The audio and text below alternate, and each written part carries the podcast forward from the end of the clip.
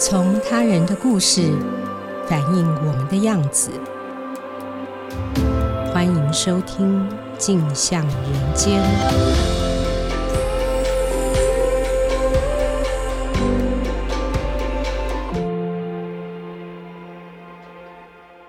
各位听众，大家好，欢迎收听由静好听与静周刊共同制作播出的节目《镜像人间》。我是节目主持人王景华。今天录音间来了两位女记者，分别是陈红锦和曾芷芸。呃，请两位先跟听众朋友打声招呼吧。大家好，各位听众，大家好，我是芷云。那今天为什么请他们来呢？因为这阵子性骚扰的个案层出不穷哦。一开始爆出争议的是政治圈，再来是出版界、媒体圈、文化圈、教育界。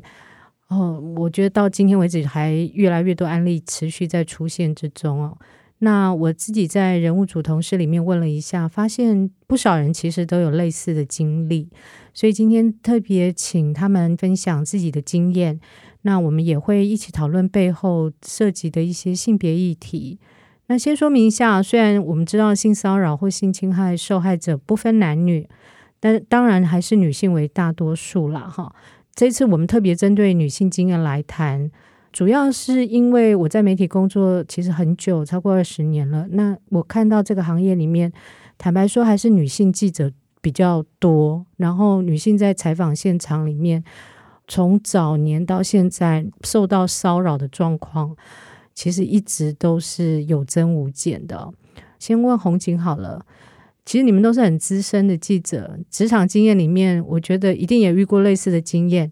有没有哪一个经验是你觉得最不舒服的那个被骚扰的经验？那个大概的过程，可不可以让我们知道一下？嗯、哇，他们真的没有办法比出谁比谁更不舒服。哦、对，我为了准备这一题，我思考我到底要讲几件事情。哦、我可以我可以讲三件事。可以啊，可以啊。对，就是我遇到的第一次、跟第二次、跟最后一次这样子。嗯 okay 在准备这一题的时候，我会想说，哎，我是要讲肢体骚扰吗？还是要讲口头的？嗯，那人家说你胸部很大，说你身材很好，这样算不算？嗯，那是算啊。对，事实上，当我这样被评论我的身材的时候，那个时候我已经是有年资差不多五年的记者了。嗯，对，所以我那个时候已经可以笑着反问说，啊，你现在是在性骚扰我吗？嗯，嗯，然后对方就不敢了。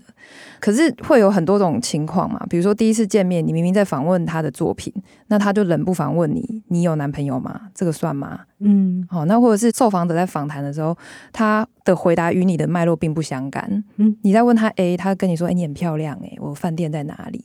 要不要一起去吃宵夜？嗯、就算旁边摄影都听到，他还是照问。嗯，那那这算吗？嗯、哦，那以我现在来讲，我的答案都是肯定的，算是是是。可是如果你要诉诸法律，那就是另外一回事了。嗯，我们其实以现在的经验都知道，那大部分的时候是告不成的。嗯，好，那我自己讲到的第一次案例，那时候我才二十三岁，那个时候我主跑台北市政府跟台北市议会。我现在要把那个单位讲出来，在一场残序里面。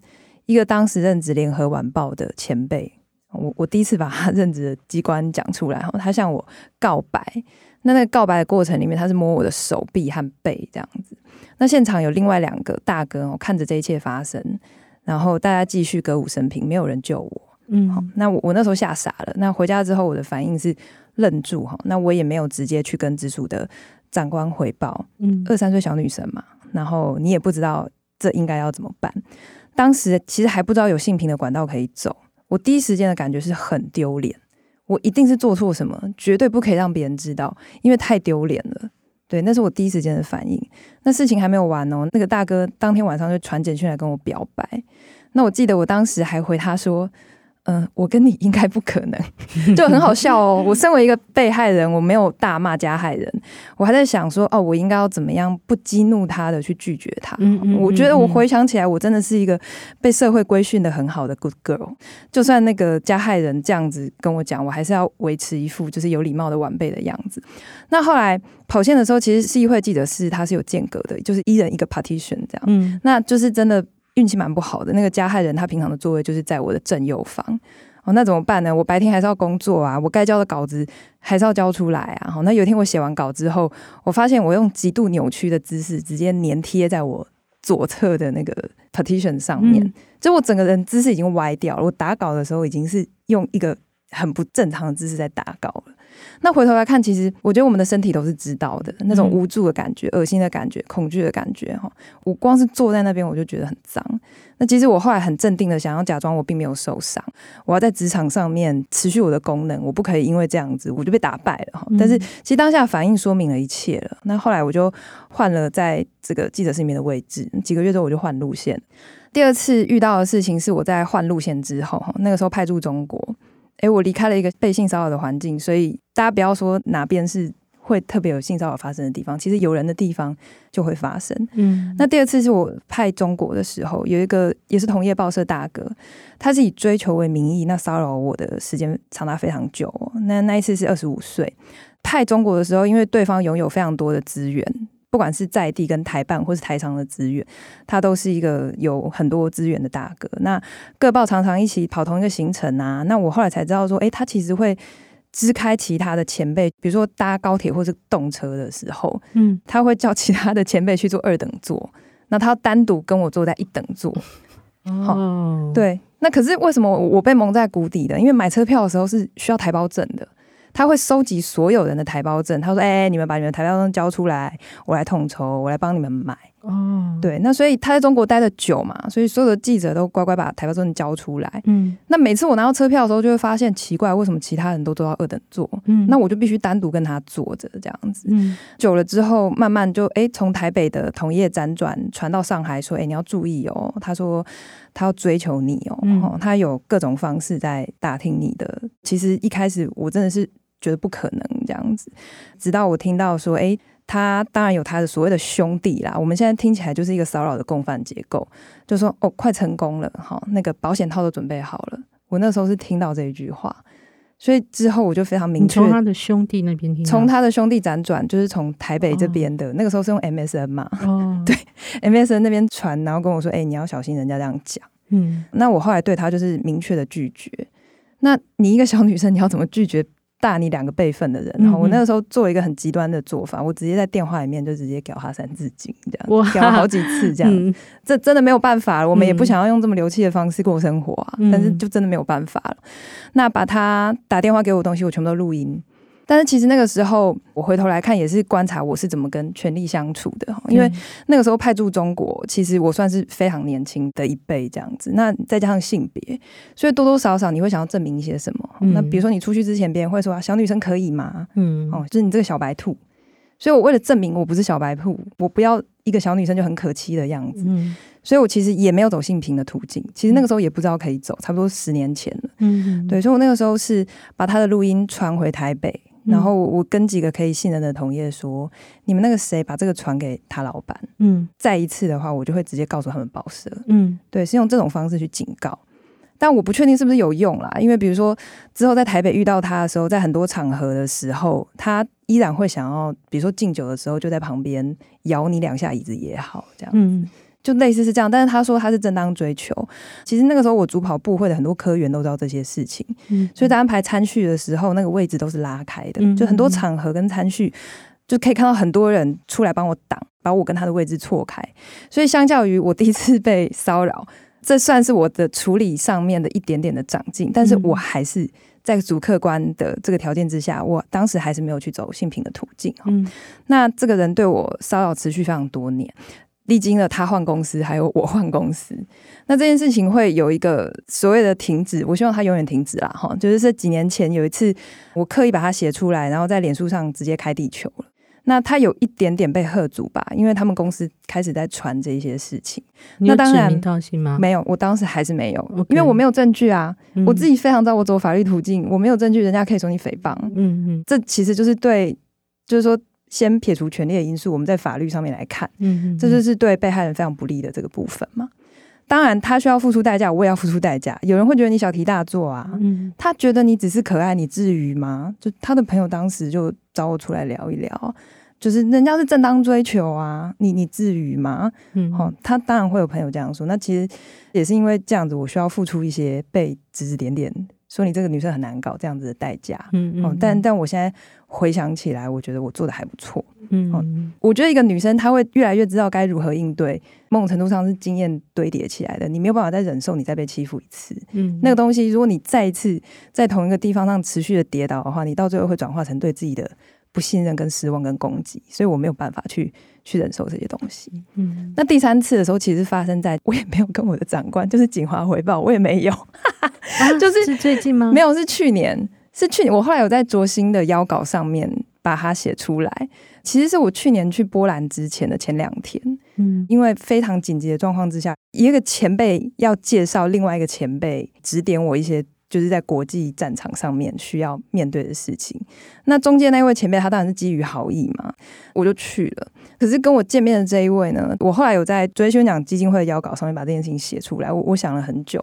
那我那个时候写的是记得挑个漂亮的乌克兰女生。乌俄战争下的性别议题反思，嗯，就是这位前辈他跟我见面的时候就开始问很多私人的问题，他当然给我提出了很多的采访战地新闻的一些建议，嗯，可是其实我并没有去战地啊，那个时候的波兰他也不是战地嘛，就是我很明确的跟他说我没有进去乌克兰，嗯，对，那但是他就是会讲他想要讲的，嗯，之后就说你会被强暴哦，他就一直这样子讲，那我觉得那个时候已经。各种开始觉得不太对了，这样。那一开始他又问了很多我私人的问题，什么女生跟交男朋友之前跟之后哪一个花费比较多，或者是说就开始自我介绍，然后说他年轻的时候怎么样去嫖啊，怎么样去跟小姐怎么样怎么样。对，我会觉得说跟我们今天第三者也在场，没有第三者，那个时候没有第三者，哦、介绍的那个人不在，介介绍的那个人不在。嗯，对对对，就是我自己单独的去赴约，他是约九点在。安和路附近的一个酒吧，虽然我觉得那个时间很奇怪，嗯，对，可是我觉得已经要出发了。他这么热心，我就去跟他见一面，也感谢他的好意。嗯，那各种越听越不对，这样子，那他就开始细数他的战地的采访的这些经验啊，还有对我的担忧。这样子，那他又说到说，呃，如果你被强暴了怎么办呢？等等的，然后又说，那我帮你想一个办法好了，你多带一些同业去，好歹那些俄军要起你之前啊，这些同业可以帮忙把那些俄军拉开。就是他用各种那种方式，而且他是用一种我在帮你解决问题的那种方式在指导你。我我觉得蛮妙的哈，就是说我们台湾的性平数据很漂亮，二零二一年台湾的性别平等全球排行第六，亚洲排名第一。二零二二年，一个台湾新闻工作者可以任意的去跟女同月说出“起你”嗯这两个字。那我当下其实花了几秒钟去消化，他想要做什么？他是想要建议我吗？还是他就是想要吃我豆腐？那因为我对于这个人一无所知，在江湖上我也没有听过他的名号，也许是我太无知了。但是我其实很快我就已经决定我要脱身。哦，那直到后来他又说。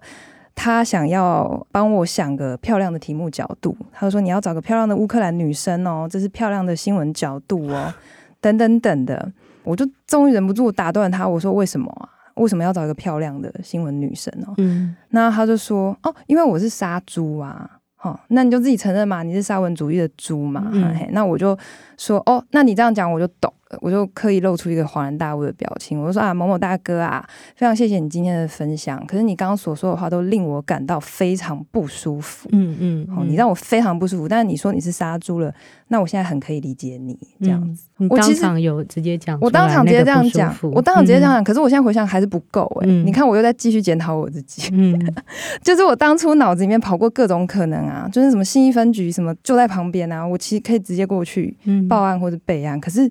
我两天之后我要去波兰，嗯，嗯，嗯，对，我那时候去采访乌俄战争，我真的没有多的时间跟他好了，嗯，所以就是其实到一半的时候，我就发讯息给我先生，我说你赶快来接我，状况不对，就是见面再说这样子。后来我很快我就脱身了，可是你人脱身了，你那个心里不舒服，其实是一直跟着你的。嗯，那一次的出差其实也是很硬嘛。我觉得我们专业工作者还是会想要把工作立刻完成，就是把当下的东西完成。嗯、所以我其实是在把三套的报道全部都出手之后，在隔离的时候，那些不舒服才慢慢的出来。可是我觉得你要让他出来，嗯，对我到现在我觉得我做的还不错，是我把它说出来了。嗯、对，那这篇稿子在卓心出来之后，其实很多人就在问是谁是谁，有些人就开始猜是谁是谁。嗯，我觉得是谁，他其实不是最重要的，最重要的是说，我觉得在这个时间点，很多人已经会意识到说这个事情是非常不 OK 的，嗯、我们应该要去抵抗他，应该要去挞伐这样子的人。我先讲到这边，这是三个案子，这样子。嗯，好，紫云的案例。哇，也非常的惊心动魄。我们听子云怎么分享好了。嗯，哇，刚听红姐讲，我觉得那个长期的追求，完全就是跟踪骚扰，很长时间内。对，对，那现在有跟骚法，嗯，去年刚刚通过。对，那我想分享的是说，因为我们人物组的所谓的人物采访是新闻当中很特殊的一种文类，就是它跟可能你固定跑某些部会或是某些线是不太一样的，就是你跟一个受访者。采访他的方式有点像是田野调查，就你可能要去他的家，要去看他的房间长怎样，要去看他冰箱里有什么，然后要去看他吃什么、喝什么，然后家里有几个成员，就是尽可能去体验受访者的生活经历。如果他是一个登山者，你可能要跟着他去爬山等等的，那就是要在很短的时间之内去拉近那个距离。那我记得有一次我去采访一位原住民的偏乡医生，然后我们就是要开车到那个呃深山里面，跟着他在这个不同的部落之间去巡回看诊。有一次就是采访到很晚，我们就在那边闲聊。他就说他都会在床上吃早餐，然后我听了就说：“哎，我觉得这画面蛮有趣的，因为我们那时候人物采访除了摄影跟文字之外，还需要拍短影音。对，那你需要去帮影音找场景，然后我就说有可能去你的房间拍你日常的生活这样吗？嗯，然后他就说我在房间都是裸体，只有你可以进来采访。对，然后我那当下的时候，我也是觉得说。”这是什么意思？就是当下真的会反应不过来。然后我后来在整个那个很密集而且很长时间的采访过程中，发现他试探过我几次，就包括说，呃，有一次我们就是同桌吃饭，他有佣人，然后叫他的外佣帮我们准备饭菜，在他家吃饭。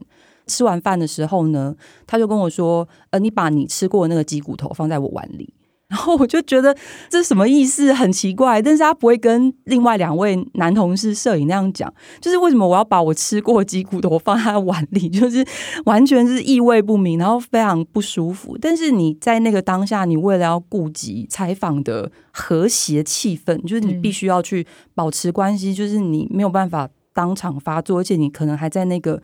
想说他到底是什么意思？还是我自己想太多吗？嗯，还是怎么样？那我后来觉得我确认他这些是有试探的，但我没有做出任何反应。嗯，就是他可能那样讲，我就不回应。嗯，已读不回这样。那我后来有把这件事情回报给主管，就是景华。处理方式就是说，好，那这个报道就不出了，我们也不继续采访了。嗯，那我也没跟他解释，就不解释，然后也不交代。就 这样子戛然而止了这个采访。谢谢芷云，还有谢谢红景的分享哦。其实回想起来，这一波我们算是 Me Too 运动这个发端，如果往前推，大概可以想到就是之前电视剧《人选之人》哦，里面提到了权势性侵，还有职场性骚扰等等的议题，大家都在传片子里面那个很有名的那个台词。是主角翁文芳，他说：“我们不要就这样算了。”可是，就像红景刚刚说的哦，放到现实世界里面，大部分你看，即使我们是见多识广的记者们，那我们常常自己的选择都是只好算了。我觉得我们可以来谈一下这个事情，就是为什么算了？那我们自己的经验是什么？那你觉得普遍女性们可能面临的状况又是什么？来，红酒有没有什么想说的？我一直都知道法律是一个途径哈，那同时我也深知在法律面前，你证据跟搜证的重要。我其实只有提出过一次的告诉，那并不是职场的性骚扰，其实是在我几年前在百货公司的时候，被一个人走在路上，他就肢体骚扰我，那我是当下尖叫，是要求要报警的。我当下是尖叫的，因为我要让楼管等等的，就是因为我已经知道要怎么做了，我不能让他跑掉。那那个案例有点奇特，因为他是生长者，他坐的是电动轮椅，电动轮椅跑得非常快，他真的加速你是追不上的。所以他那个电动轮椅一按下去，他就要冲要逃逸，所以我只好用我的尖叫去让他停下来。所以他就立刻转身，然后就是问候我的祖宗们这样子。警察来了之后呢，他就一直否认。那最后我是要求调监视器，嗯嗯，我真的运气是不错，是监视器还好有录到，因为他是坐轮椅嘛，他从我旁边侧过去，他往上抓，最后是抓到我的手臂的内侧。嗯，大家可以想想看，他本来想要抓什么，嗯嗯嗯，或者是他本来想要做什么哈。其实很不幸的就是说，备案的时候，警察就说陈小姐你告不成的，因为依据相关的法，对他说，因为他抓的部位是你的手哦。法律有这样子，是他说你可以试着告，你要不要备案就好，等等的。我说我就是要报案，我就是要写三联单。对，然后他就说好吧，那那你就报案，但是我同时会跟你说，你你这个可能是告不成的。那警察那时候就说，那你其实可以加告公然侮辱，因为这就很明确了，因为他在大街，哦、对他大街上面问候我的父母嘛，那那些东西就我先前的经验堆叠起来，我也深知搜证的重要。还好，手机大家其实平常都要有电。那个时候手机刚好有电，我就全部都录影。哦，所以他辱骂我的那些东西，后来是告成的。哦、对，我也是跑了两次法院吧，但是最后告成的其实也只有公然侮辱。性骚性骚扰部分确定是没有办法成案，是没有是没有办法的。哦，这样子啊，对。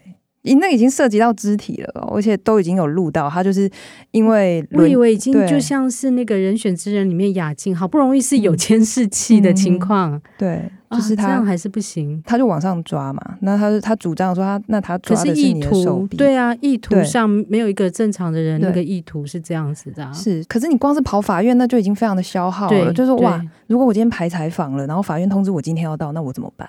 嗯，我说排今天要入稿，法院通知我今天要出庭，那我怎么办？对，已经好几次这样，所以回过头来说，前几次遇到的是言语骚扰的时候，没有人会预测自己下一秒会被骚扰，嗯、没有人会随时带着 录音笔在自己的身上。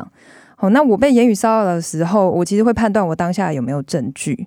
那如果没有，很不幸的，最后也很可能会变成各说各话。嗯，其实我觉得加害人是深知这一点哦，嗯、尤其是。资深的加害人，他们拥有这些坐享这些父权红利，真的非常久了。他们觉得他们有恃无恐，他们显然深知举证困难的这一点。是子云有没有什么经验或想法？洪警刚讲那个就比较是属于性骚扰防治法里面，就是有涉及刑事责任的，就例如说肢体碰触、私密部位、强吻、猥亵。但是刑事诉讼法这个是告诉乃论，然后它规定是说你六个月之内要提出。对，然后我们基本上记者在第一线，六个月吗？对，刑事诉讼法规定一年。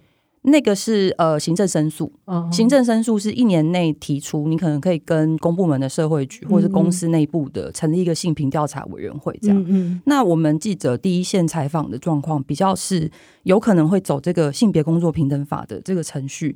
那性别工作平等法是规定说，你这个受雇者，我们这记者在现场执行采访的勤务的时候，遇到任何人以性要求、具有性意味或者是性别歧视之言辞，对你造成敌意性、胁迫性或冒犯性的这个工作环境，然后有干扰到你的人格尊严、人身自由，或者是有影响到你的工作表现，这都算是在性别工作平等法的范畴。但是记者，你的工作环境不会只在办公室，可能就是都在采访现场。那就像红警讲，你不知道你下一秒可能会被骚扰。然后我记得我有一次就是去采访一个政治人物，那他是一位年长的男性，就我觉得那有很明显的世代差异。他们那一辈就是享受父权红利非常久的，不知道怎么尊重女性诶。然后他就若无其事的，就是碰我的手臂，然后还叫我口罩拿下来，脸给他看。我记得第二次采访的时候，就是因为我们之间沟通之前有一些摩擦，所以第二次采访的时候，我一到现场。他就对我彪骂，彪骂了二十分钟。然后其实那个东西我是有录音的，因为我一进去我录音笔就开了。然后对我彪骂二十分钟之后，我那时候想说，我要跟他翻脸走人吗？好，不采访就不采访。但是我那时候想说，没办法，凭我第一次采访的内容，我必须要补访完第二次，我才有办法完成这个稿子。所以我当下是先按耐住自己的情绪，然后我还不断安抚他，我就说你不要生气啊，我就说我会这样子是有原因的。然后我觉得我必须要很凶，所以才能够促成这个访问等等的。然后我还花了大概十分钟的时间安抚他，然后安抚他到他觉得好可以坐下来受访。他还说：“哎，妹妹，你这个年轻的女记者怎么样？怎么样？”就是他都是用这种用妹妹，对，用妹妹来称呼我。女性最常被幼体化来对待。对，那我这个妹妹呢，就要采访一个 年长的男性，这样子。我就当下按耐自己的情绪，完成采访之后，然后离开现场，我就打电话给一些朋友，有讲述这个事情。但是你在那个同时，你还是要完成工作。那我觉得性别工作平等法的问题在于说，这个东西有没有严重到你必须要去开启这个性平的程序？因为这个程序一旦开启之后，它就不会停下来。而这整个过程是一个很不容易的过程，你必须不断的讲述，然后不断的厘清各方的说法，然后你要举证这个性平调查里面的组成，他们的人为因素影响也非常的重大。对，那这个过程往往是非常漫长的。你会因为说你不想要负担这样的时间跟身心耗损的成本，而不想进入这个程序，所以大部分我们会选择算了。所以在那一个我被年长的政治人物彪骂二十分钟，然后被他摸手，然后叫我口罩拿下来连给他看，我也是选择算了。嗯。那这波 Me Too 运动啊，最早被爆出涉及性骚事件的人之一是端传媒前评论总监曾博文。芷云正好是这个事件里面非常勇敢，他愿意站出来发声的人之一哦。我为什么说勇敢呢？因为这个社会长期以来其实并不鼓励女人有自己的声音，女性要自主发声非常非常困难哦。紫云告诉我说，她希望能够把这一次准备揭露过程分享给那些。还没有准备好，或是不知道自己到底该如何发声的人，来紫云谈谈你的经验。我是在六月四号那一天看到吴珊珊的脸书，那前两天就是已经各式各样的案例都出来了。那吴珊珊的脸书呢，他就是报这个媒体人曾博文，他是开第一枪的人。那我看到的时候，我其实觉得一点都不意外，因为这个迟早就会爆出来。然后我很快就传脸书讯息给他，描述了一下我自己的经验，然后就彼此核对，发现说曾博文的套路都一样，都是以约讨论为由带到车上。然后我又看到赵思乐，他马上就开第二枪，我又传讯息给赵思乐，然后我就确认说，他们两个其实是有先沙盘推演过的，就讨论好说，如果你公开的话，我会接着公开，我们不会让彼此孤单。嗯，他们其实是有一个经过沙盘推演的过程。那吴珊珊她就直接跟我说，有一些人他们没有办法发声，他们可能身在学术圈，或者是他们有伴侣，不想让伴侣知道。或是他们真的被得逞，然后身心受创，很脆弱。这些人他们还没有准备好诉说自己的经验。那我听了之后，我就评估说，呃，如果连我这样子程度算是很轻微，而且我毕竟在当记者，就是我有一定的话语权的人，嗯、就是如果连我都不敢站出来公开的话，还有谁会愿意站出来？所以我很快确认我的目的，我是为了要去声援更多。没有办法发生的人，嗯，我做了这个决定之后，我就开始做准备。做准备的这个过程非常重要。然后那一天因为是纪念六四的神圣的日子，就我不想要被玷污，所以当天晚上我还去参加那个六四悼念集会。可是我那一天就一直在盘算说，我要去怎么诉说。我觉得这个过程中有一个非常重要的部分是，你要去找盟友串联，就是你千万不可以一个人想，所以。我就先写了一个初稿，然后我就给信任的朋友看，然后这个朋友就跟我说，性骚扰的核心其实是他怎么去违反了你的意愿，然后他怎么去跨越那个界限。他就是建议我说，你可以让这个东西更清楚、更出来，就他是怎么违反你的意愿。所以我就是一句一句的去修改那个声明，然后让他整个经验的描述是有更指向一个很明确的目的，就是有设定一个主题。它不只是一个个人经验的整理，你要再往前去推一步。嗯，所以我其实在这个过程中体会到 “me too” 的意义，就是当你在社交网络上这个空间，就是当你说“哦，我也是诶，我也跟他有类似的经验诶”，就你看到那个当事人一个一个浮出来，它其实是一串粽子，嗯，你就会发现说，其实这个加害者他有一个固定的模式，一个套路。那我们这些粽子以前都是个别的，一个一个。当我们现在可以串联起来，然后互相去核对经验的时候，你就是可以慢慢去摸索出他那个所谓的诠释性骚，它那个形状长什么样，然后它在什么样的结构里面去一再的发生。所以这个声明，我就是一句一句的去核对跟去修改。嗯，那我还有刻意去凸显说，其实我们是有这个互相串联的形成的一个网络，是有一个 team，而且互相支持，是这样在运作的。就是我们在彼此核对的经验过程中，会有很多。复杂情绪跑出来，就是你看到别人经验，你就会说：“天哪，原来他当初对我这样是怎么样？”你会慢慢有很多细节，然后会有很多情绪浮现出来。那在那个过程中，透过讨论，就是可以彼此接住。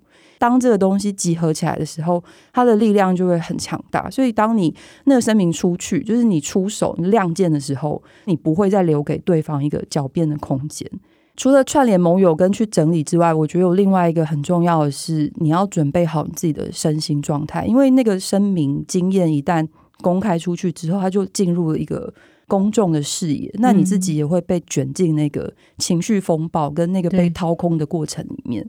那你要去沙盘推演说，如果有网友攻击你的话怎么办？嗯，然后如果被家人看到怎么办？嗯，那你同时要去照顾你自己的身心状态，或者是你太被那个情绪影响的时候，那个就像是你被卷到一个漩涡里面去。嗯，那你在那个漩涡里面的时候，你要去怎么照顾自己，或者是必要的时候你怎么转移注意力？这个东西是都需要先沙盘推演跟预想的。在这个准备过程中，每个人要考虑的点其实是。不太一样，而且每一个人的经验跟感受是独特的。比如说像王丹那个案子，那个男生他准备的时间花了八九年，那他考虑的东西是说，他要不要男同志的身份，然后他要不要出柜，王丹可能是男同志这件事情，他光纠结在这个东西就卡了好几年。我就是每个人不一样，那我其实就是花了一天的时间准备，就我考虑的东西是说，你要怎么让那个东西精准。然后他是有设定一些目标跟议题的，嗯嗯、然后我另外是有设想说，大家可能会来看我的脸书，因为我平常是不太使用脸书的人。你在这个脸书，你的自我介绍或是你的名字，你要怎么自我呈现？你要怎么介绍？然后还有，我有特别打电话给我家人，我就说：“哎，那个我有准备好要做这件事情哦。那你如果看到的话，你不要太惊讶，嗯，然后你也不要跑来乱留言。对，我很怕那个下面那个我妈说：‘天哪，女儿你怎么这样？’就是你要去设一些防火墙，就是你在意的是哪些东西，你要先去照顾到你的家人。对，就是你要预先去做沙盘推演跟拔除那个。”一些不确定的因素，是我觉得这个过程真的是非常非常重要。就是我很希望可以分享这个准备的过程给一些可能还没有办法发生的朋友参考。嗯、对，那我觉得不管是国内还是国外，Me Too 运动的意义都是在于说，你去松动这个既有的父权结构，跟改善应对的机制。那我觉得。之前国外好几波，嗯，嗯，我觉得台湾现在才开始，对我们能够改变到什么程度，或是我们办法促成修法，或是让这个调查机制更友善什么的，嗯、就是我们能够动到哪里不知道。但是我觉得个别是有在动的，就比如说我就是那个讯息一直涌入，然后我就有收到蛮多位男性朋友就说：“哎、欸，我当初那样对你。”我也有跟你讨一个拥抱，哎，你觉得那样算性骚扰吗？哦，至少他开始在反省意识这，他们蛮紧张的，哎，哦，就有种人人自危的感觉。然后我就觉得说，从这个回应你可以看到说，其实，在我们过往的教育里面，他们是不知道界限在哪里的。是是，很多人是这样。对对，我觉得就是你开，嗯，男生开始去反省说，那个人际互动的界限是什么？我觉得是有在改变。是，刚刚子云提到这个案例的时候，你用了“诠释性骚”这个词。然后刚刚红景也提到自己的案例的时候，就是在很年轻当记者的时候遇到所这些所谓的有经验的老前辈，那的确好像性骚扰或者甚至到性侵，那个本质里面常常都是这种权力的展现哦。女性这个性别的权利的问题，其实在这个父权社会里面就一直是被压抑着的，所以在这一波事件好不容易才有这样的一个声浪出来。我觉得正好是一个很好的机会，让我们去谈一下长期以来这个性别跟权力的议题。红姐有没有什么想法？我觉得他首先是要回到台湾社会许久的父权的这个结构。刚刚金华跟子云其实都有提到，还有就是说他们理所当然的那种权力的资格感，是谁给你这个勇气？那是谁给你这些加害人这种？反正你也不敢说，反正你说出来大家也不信，嗯，反正你没有证据啦，嗯的这种勇气。那我觉得首先要回到说，我们必须要去觉察父权机制。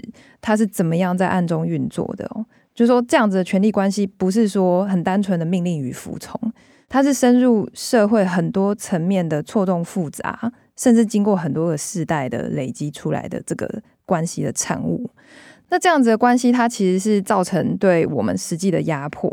它运作的方式是幽微的，是细致的，甚至是被害人不可说的，是被害人说出来是可耻的。好，这样子的概念。嗯嗯嗯、那我身为一个女性，哈，我。在这之中也经历过各种怀疑，我觉得很讽刺的，也是我常常会拿来提醒自己的是说，其实我们当记者的常常在写，我们应该要去翻转性暴力呀，哈，不应该要求一个完美被害人啊，完美被害人的迷思应该要被打破啊。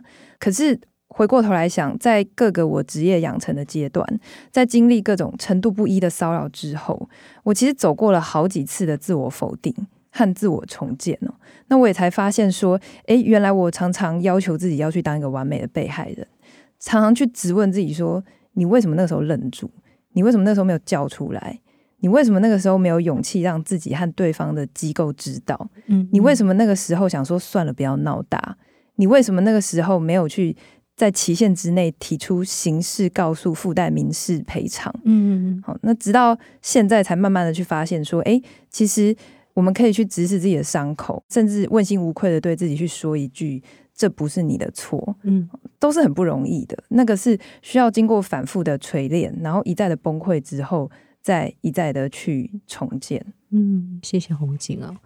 最后，我想要谈一个可能是我们人物记者内在的一个感受，跟刚刚子云其实有稍微提到，就他提到采访这个政治人物的时候，虽然有一些冲突，但是我们好像。本着我们是专业的记者，希望能够好好的对得起这份工作，在时效内完成这个采访。然后人物记者的特质呢，又很希望我们跟受访者很快的建立亲密感，最好是掏心掏肺的，把内在你不愿意告诉别人的秘密、最幽微的东西都可以让我知道。那我要有能力探访到最内在的东西。那那个希望跟他同情共感的过程里面，往往好像那个界限就被模糊掉了。如果遇到这种比较性别观念有点偏差的受访者，尤其是男性长辈的受访者的时候，这个东西就是会造成你面对被骚扰的危险。那我不知道说你们自己的经验里面有没有去摸索到什么技巧，或者是怎么去为自己画那一条界限？子云先说说看。嗯，对，我觉得这个问题蛮不容易回答的。但我觉得首先是说你。可能要先为你自己这个报道要达到什么目的，跟它的主题先去做一个设定。所谓的那个同情共感，不太可能那么的漫无边界。那另外是我觉得说，身体的界限这个东西是你从小就要建立，嗯嗯，就是你的皮肤，然后你的皮肤外围五十公分到一公尺的这个 部分，就是其实都是你没有经过同意都不能够去碰触对方，任何部位都一样。不要以为你摸个头发、摸个手指，或者是在对方耳朵旁边吹一口气，你根本没有碰到他，不行。就是任何部位都一样，甚至是我觉得这个身体界限是台湾过去的教育蛮缺乏的。就比如说从小你就可能被不认识的邻居说啊，小孩好可爱，然后你捏你的脸颊或摸你的头，嗯嗯嗯，就台湾的教育是比较没有这一块的。然后我觉得我现在对这个东西就会比较有意识。然后我觉得另外一个东西是你在跟受访者的。沟通过程之中，就是你们去确认说彼此都知情同意，而且比较没有期待上的落差。就他不会预期说你是他的好朋友，要跟他一起去游泳，我随便讲，对，嗯、或者是要跟他一起去喝酒。你们可以确认说，比如说你们这一次采访准备花多久的时间？然后目的是什么？你可以在那个事先沟通的过程中去确认那个目的，跟你有没有必要去做这件事情。那在这个目的不明的互动，比如说他说：“哎，我们去干嘛干嘛？我们去吃饭，我们去 motel。”对，像这些目的不明的互动，其实是你完全可以拒绝，完全可以避免。嗯，红景呢？嗯，我的答案是我首先要先共情我自己。嗯，我觉得那个共情，如果说在这样子的状况之下，对方有可能这样子的意图要去滥用我的共情的话，那我现在的答案是非常明确，就是我首先要先共情我自己。嗯，那其实说到共情，这几天在蛮多的女性记者群组里面，我好几个群组里面都有人在哭。把自己的经验打出来的时候，有人是手发抖，一边哭着，终于把它说出来。嗯嗯。那当然，我们会看到另外一些平行世界的人，但还是希望可以跟他们沟通啦。但是他们就会开始说：“哎呦，以后都不知道要怎么跟女生沟通了哦。”就会有这些。但我想，恶意的留言是越来越多。是，我想说的是，说撇开这些很两极化的部分，对被害人来说，其实这个 Me Too 运动，我觉得是一个很大的。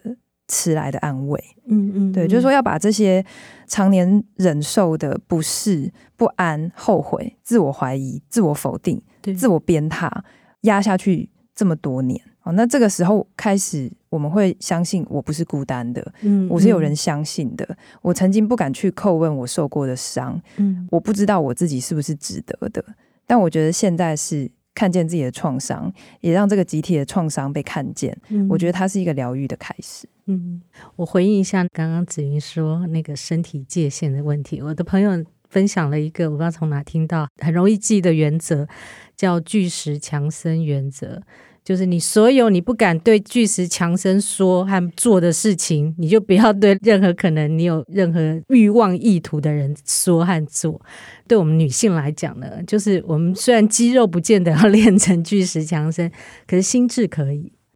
好，今天谢谢红景跟芷云哦，来分享他们的经验，还有这些讨论。那我觉得这一波 Me Too 运动蛮特别的，就是。我们做记者那么多年，其实我们过去的报道，尤其人物组的记者，还蛮常为弱势女性发声。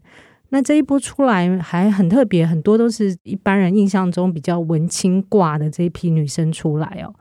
这让我们知道说，其实不论你是哪一个阶层的女性，只要你是女性，在性别权利失衡的父权社会，其实你都有可能会是受害者。另外，这个运动我觉得很珍贵而且很重要的一点。